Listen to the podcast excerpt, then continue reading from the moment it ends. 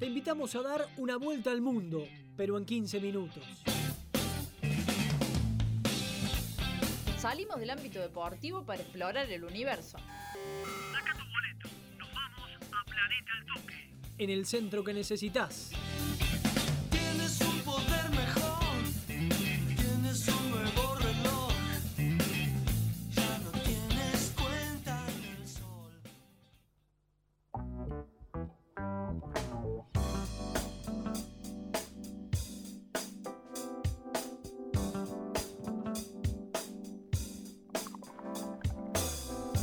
Seguimos en más de El Centro que necesitas. Ya eh, últimos ratitos del programa. Ya estamos prontos a retirarnos. Pero todavía nos queda un caminito importante para desandar. Una sección que me encanta. Mi sección mimada. Tu sección mimada, Darío, eh, hemos llegado al universo de Planeta al Toque. Cambiamos de mundo, nos viajamos a Planeta al Toque.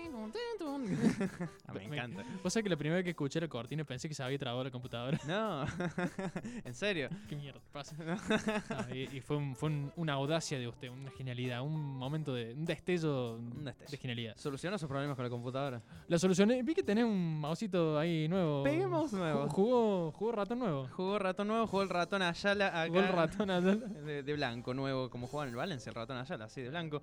Eh, sí, exactamente. Usted sabe que el- la semana pasada estaba trabajando así lo más bien para la redacción de Al Toque Deportes y de pronto el mouse mm, dejó de responderme, digamos. O sea, de- eh, empezó a tomar sus propias decisiones. Le pinto esa. Le pinto esa. Y a mí no me pintó para nada. Y dije, oh, pero la. Que lo, mira vos, eh, ¿dónde puedo tener la solución a esto? Y seguro que te fuiste a Z Computación, ¿o no? Y me fui a Z Computación, me, me atendieron ahí, eh, me fui a una siesta, encima están haciendo horario corrido de, de 8 a 18 horas, ahora por el, por el tema también De del aislamiento. Eh, me fui y le dije, mirá, yo soy de usar los mouse, no los inalámbricos, porque se rompen ahí más fácil a mi Ah, criterio. vos sos team. Yo soy team vieja viejo, escuela. soy vieja, escuela, cablecito, USB, los, los genios, vamos a decir, los genios sí, sí, viejos. sí, sí, sí. En este caso blanco, me dijo, tengo negro, tengo blanco, tengo rojo, rojo me pareció un montón. Dije, bueno, ahora el blanco, vamos a cambiar, yo tenía uno negro. Así que de 9 a 18 horas están haciendo horario corrido los amigos de Z Computación.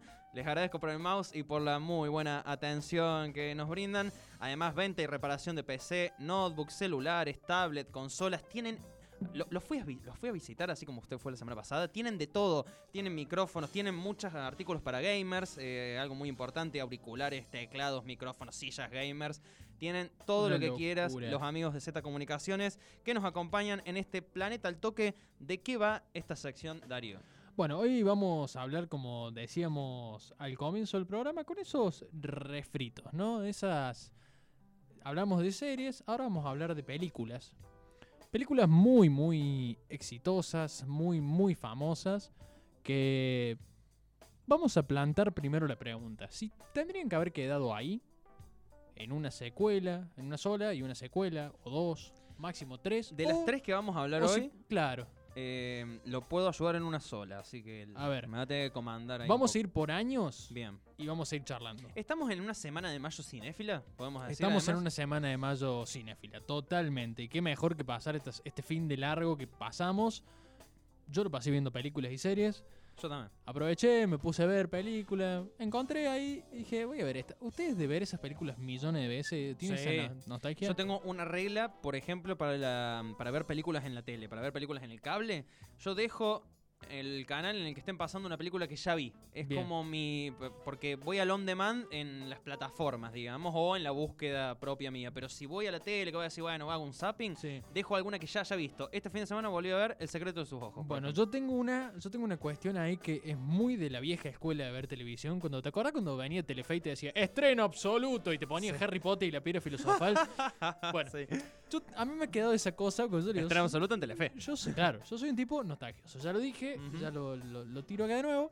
Yo tengo esa cosa que tengo películas de sábado, siesta, domingo a la mañana, no sé, los otros días, el domingo. Lindo momento domingo a la mañana. pero- El domingo prendí la tele, me levanté, nueve y pico, diez, me preparé ahí el cafecito, preparé las tostadas, que eso, prendo la tele estaban dando La Momia 2. Ajá.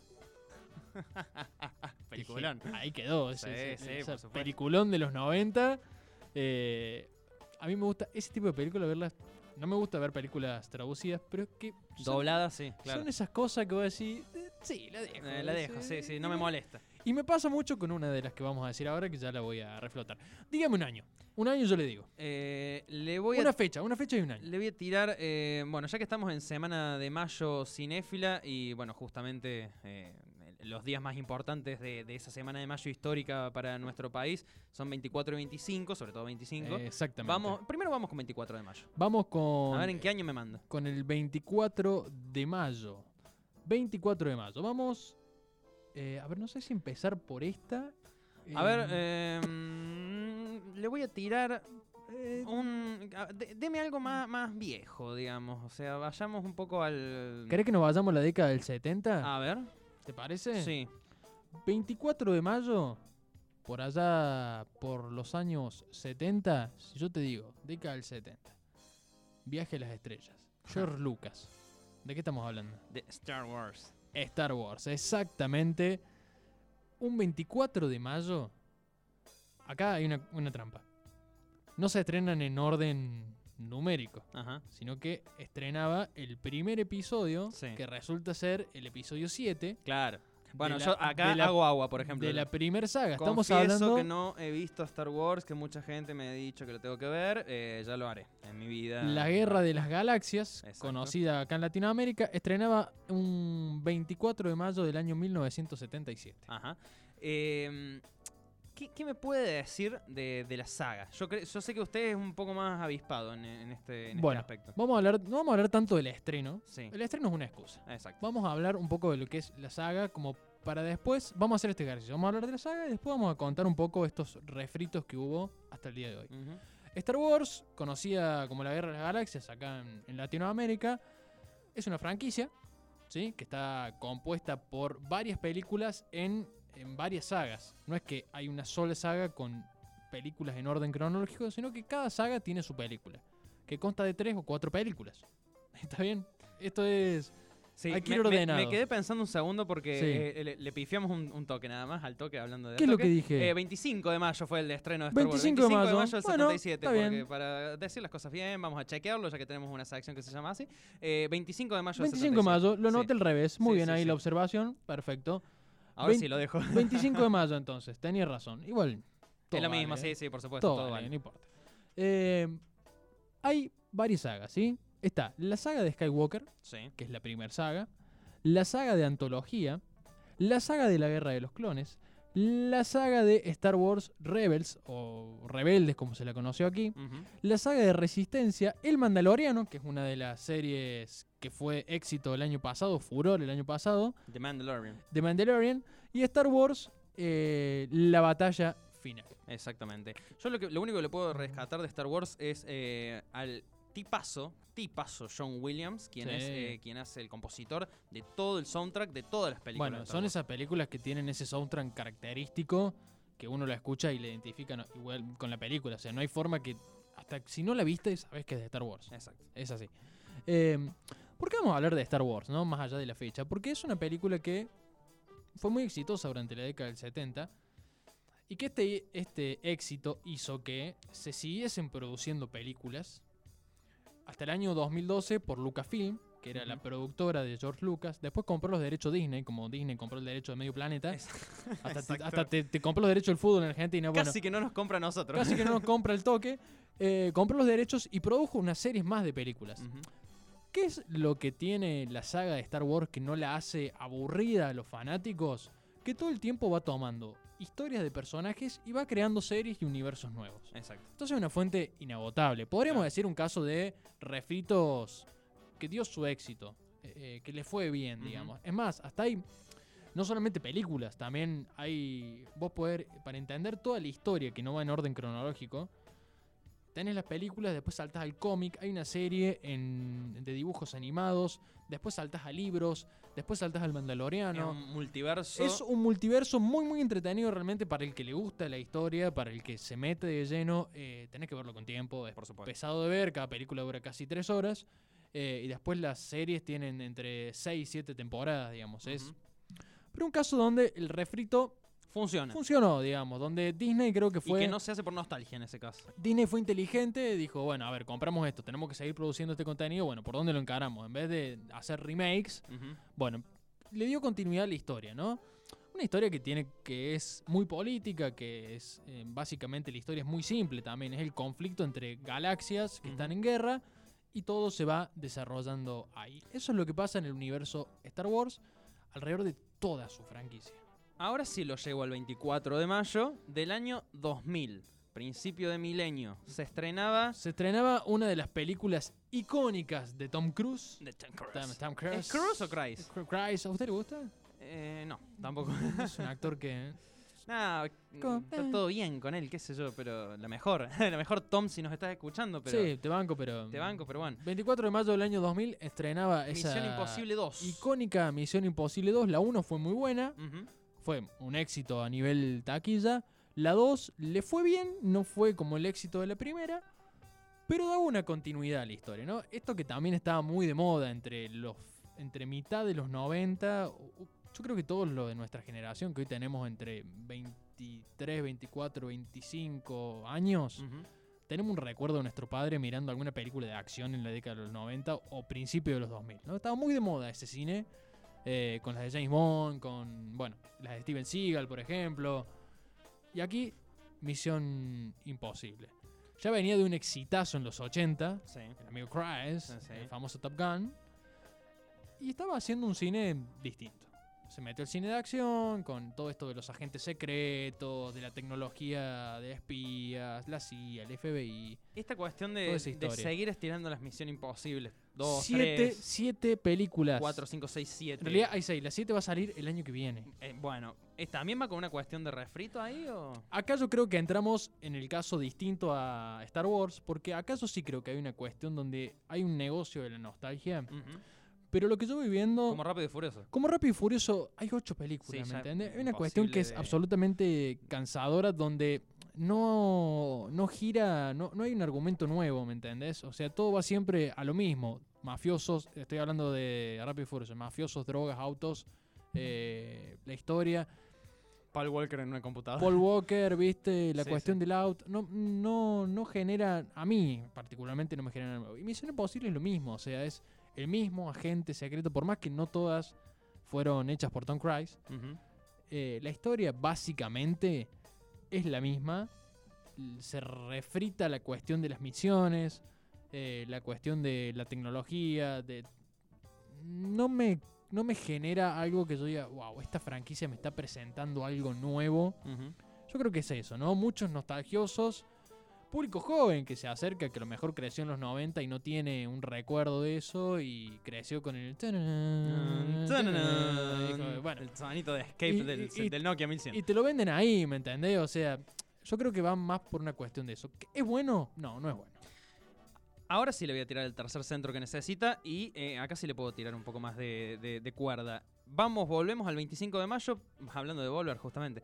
25 de mayo, pero de 1990. Se estrenaba la tercera película de una saga Y me pongo de icónica, pie. y me pongo de pie y este programa banca esta saga, la gran saga de, de Robert Zemeckis, las historias de Marty McFly, Back to the Future. Back en este caso, Future. la 3 se estrenaba 25 de mayo de 1990. No es dirigida, o sea, la tercera es dirigida por, por el director que venía haciendo las dos películas anteriores, ¿sí? Estamos hablando De Zemeckis. de Zemeckis.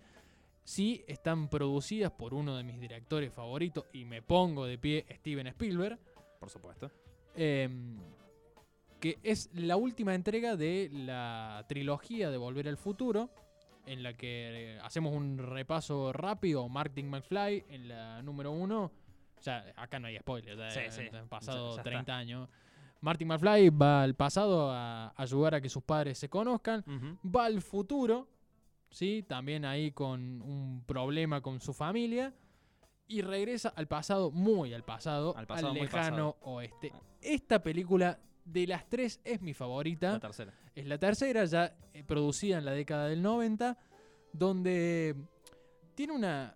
En los 80 estaba muy de moda los viajes en el tiempo. Y Quiero declararme fan acérrimo fan- completamente de las historias de viajes en el tiempo. Soy fanático y de su complejidad. O sea, dentro de todo es una película muy simple.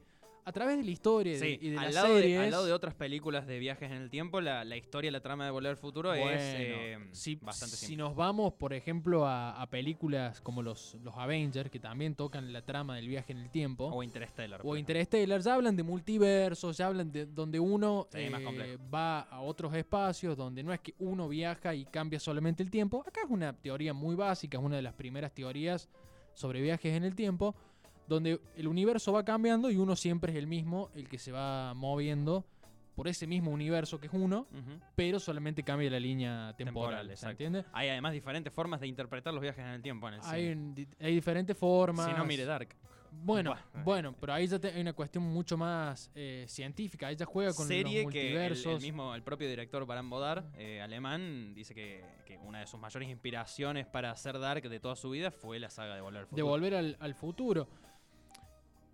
Y es una cuestión inagotable, ¿no? Y a medida que vamos avanzando en la historia, vamos, bueno, como va diciendo, encontrando complejidades en la cuestión de viaje en el tiempo. ¿Acá Sí. hay refrito? Hasta acá no hay refito. ¿Qué- ¿Por qué hablamos de Volver al Futuro? Es una, una saga que fue éxito, furor por todos lados. De hecho, están las tres películas, después salieron una serie de libros, hay una serie hecha en, en dibujos animados.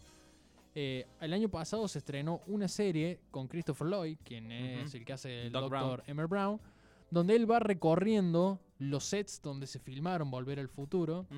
Que también es toda una Esa cuestión. nostalgia. Es muy es nostalgia pura, pero yo creo que también está bien usado el recurso de la nostalgia porque no volvemos a hacer una película. Además son, son tipos que han gente- quedado eh, instaurados con, con sus personajes. Michael Fox, Christopher Lloyd, Son- con Martin McFly, Doc Brown, inmortalizados. el DeLorean, o sea, son todas cosas eh, icónicas. Bueno, de hecho ese recorrido lo hacen en un DeLorean, Claro. o sea, es, es muy interesante, pero mucha, muchos fanáticos no pedían esto, de una cuarta de Volver al Futuro, de una cuarta de Volver al Futuro. Y ¿A usted le gustaría? Perfecto. En un momento dije, me encantaría ver una cuarta de Volver al Futuro. ¿Por qué? Porque me gustaría sentir lo que se siente ver que te estrenen una película más de, de la saga favorita en el momento, en el tiempo en el que uno está transcurriendo, ya que estamos hablando del tiempo. Pero después digo, no sé si me gustaría ver a Elmer Brown ya con 82 años, a Martin McFly todo Sí. temblando, ¿viste? No sé, yendo a buscar la cura del Parkinson. No sé si me gustaría, estoy diciendo. Es forzadísimo. no, no es sé muy si, forzado. no ya. sé si me gustaría, y tampoco sé si me gustaría que digan otra película, Volver al Futuro, con actores totalmente distintos. Que me pasó con la, la esencia me pasó con la cuarta de. Karate Kid, por ejemplo, Claro. o con la Karate Kid de Jackie Chan y el hijo de... se me fue el nombre de... Ay, no lo puedo ayudar acá. Bueno, eh, no importa, ya me voy a acordar. Eh, Pero sí, pierde la esencia original. Ya no, me parece que ya es una cosa totalmente distinta a la, a la original, digamos. Por eso yo creo que eh, esta cuestión, ¿no? De hasta cuánto, hasta cuándo, cuál es el momento y saber cuándo retirarse, ¿no? Eh, saber cuándo decir, bueno, acá bajo la persiana, yo creo que hay sagas que funcionaron, que tienen que quedar ahí en el tiempo y que uno tiene que volver, digamos, cuando, Cuando quiere, cuando además, quiere y Son esas historias que quedan, quedan en, en- en el imaginario popular, además. Entonces uno las puede volver a ver cuando, cuando quiera. Cuando, cuando quiera, digamos, son películas que están en todos lados, son hiper clásicas, las tres, digamos, hablamos tres y decimos la primera de Star Wars, que es la que contábamos, después todo el, lo que se, el desenlace, digamos, que, que tiene ese que todavía no está cerrado. Por supuesto. Eh, hay películas que se están produciendo todavía y series. Pero yo creo que en todo caso, a lo mejor no sé si dar a hacer una película. Yo pensaba los otros días, en vez de hacer siete de Misión Imposible, hace una serie. Claro. Sí, No sé, la quizás darle la vuelta para, para que sea otra cosa. No sé, em, yo no soy particularmente fanático. En una época sí. Hoy ya no sé si quiero ver sagas nuevas de viejos clásicos. ¿A usted le pasa con alguna película en particular, alguna serie? Em, no, no, no, no me pasa específico, porque no soy tan de los, de los clásicos, digamos. No, no soy tan de volver a los clásicos. Siempre voy buscando la- la- los directores nuevos y nuevas producciones. Pero, pero bueno, me imagino también, un poco con Volver al Futuro pasa lo mismo que decíamos. eh, el hecho de que no, no quiero ver a Doc Brown eh, con un bastón subiéndose el DeLorean, digamos. No, no, no va por ahí claramente.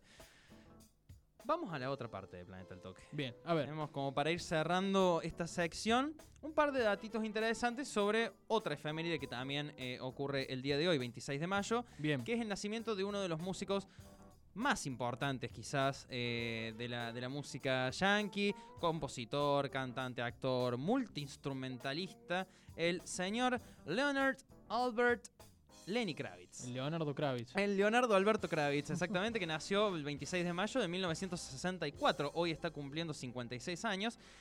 Eh, padre de, eh, de exitazos, eh, por supuesto apodado The Craft. The eh, Craft. The Craft. Padre de exitazos como American Woman, que lo decíamos acá fuera de aire, una, una gran canción para momentos. Eh, y, y por supuesto otras, además traído muchas veces también a la escena del, del cine, Lenny Kravitz, por supuesto. Sí, sí, y también una- un músico estuvo acá hace muy muy poco en, el, en uno de los festivales antes de la pandemia, en el Lollapalooza. famoso Lollapalooza. Ujú. Eh, me acuerdo que siempre que dicen Lollapalooza, viste, tengo un recuerdo de todos estuvieron al lado de Pampita viendo ese recital. yo, yo tengo yo estaba Pampita ahí. Sí, sí. Dato al pedo, Eh, pero Dato de Lenny Kravitz, eh, ganó el Grammy a mejor, eh, a ver, Best Male Rock Vocal Performance, o sea, mejor perform- performance masculina en rock, cuatro años seguidos, de 1992 a 2000, de 1999, perdón, a 2002, y está situado en la posición número 93 de los 100 mejores artistas de hard rock según VH1. Vendió más de 40 millones de discos en todo el mundo y por supuesto tiene el poder de tirar esos hits musicales que vamos a estar Eh. repasando, pero antes de irnos con la música, si quiere la puede ir preparando a la canción que continúa. Eh, un datito que tiene que ver con el fútbol. Lenny Kravitz, en su visita a la Argentina, me lo marcaba usted en estas reuniones de producción por chat de WhatsApp que tenemos para este programa. la foto es muy fuerte. La foto es fuertísima. Googleen eh, Lenny Kravitz, guitarra boca. O Lenny Kravitz eh, Boca o algo así. Lenny Kravitz cuando viene a la Argentina se proclama fanático del Club Atlético Boca Juniors y en aquel momento el presidente era Mauricio Macri, presidente de Boca. Presidente no de la Nación, sino del Club Atlético Boca Juniors, era Año Macri. 2003. Año 2003, eh, épocas de Copa Libertadores, bigotito bien formado de quien fuera después presidente de la nación, y eh, le hizo plotear una guitarra eléctrica eh, de boca, azul y, azul y, azul y oro, digamos. De hecho, lo- los diarios y la revista de esa época tenían la foto de Kravitz y, y el título era Un bombón en la bombonera. Ah, Era desagradable, ¿no? Bueno, Sí. eh, y aparecía Kravitz en cuero, ¿viste? Meneando la cabeza con, la, viola. guitarra de boca. Totalmente grasa, horrible. bueno, eh, muy linda igual la guitarra, eh, digamos, muy linda la guitarra para, para Lenny, que era fanático de Boca, se lo llevó de recuerdo a New York nuevamente. Así que bueno, Andá esa- chequea dónde está esa viola. Ahora. chequea dónde está esa viola de boque. Eh, bueno, vamos a, a ir un poco con la música ya cerrando esta sección de Planeta al Toque.